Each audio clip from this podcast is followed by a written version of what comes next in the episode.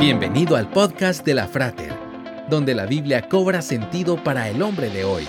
Una producción de la Frater, una iglesia cristiana para la familia. Visítanos en frater.org.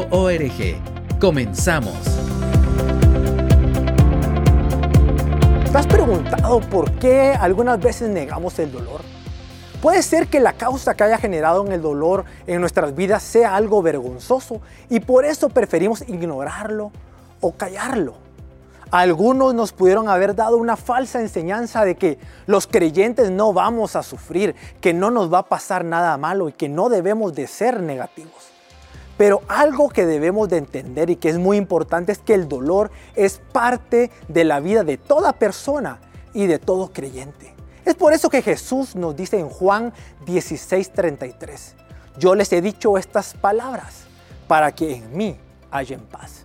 En este mundo afrontarán aflicciones, pero anímense, yo he vencido al mundo. El mismo Jesús tuvo sufrimientos, dolor y pasó por angustias, pero él no las negó. Él oró, buscó a Dios y las habló con sus discípulos. En Mateo 26, 36 leemos, Luego fue Jesús con sus discípulos a un lugar llamado Getsemaní y les dijo, siéntense aquí mientras voy más allá a orar. Se llevó a Pedro y a los dos hijos de Zebedeo y comenzó a sentirse triste y angustiado. Es tal angustia que me invade que me siento morir, les dijo.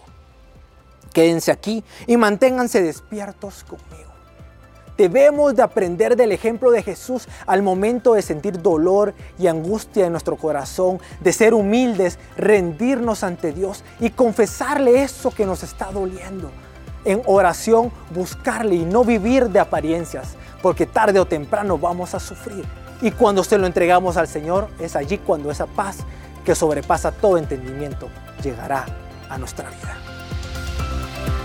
Esperamos que este podcast haya sido de edificación para tu vida. Te esperamos en los servicios presenciales.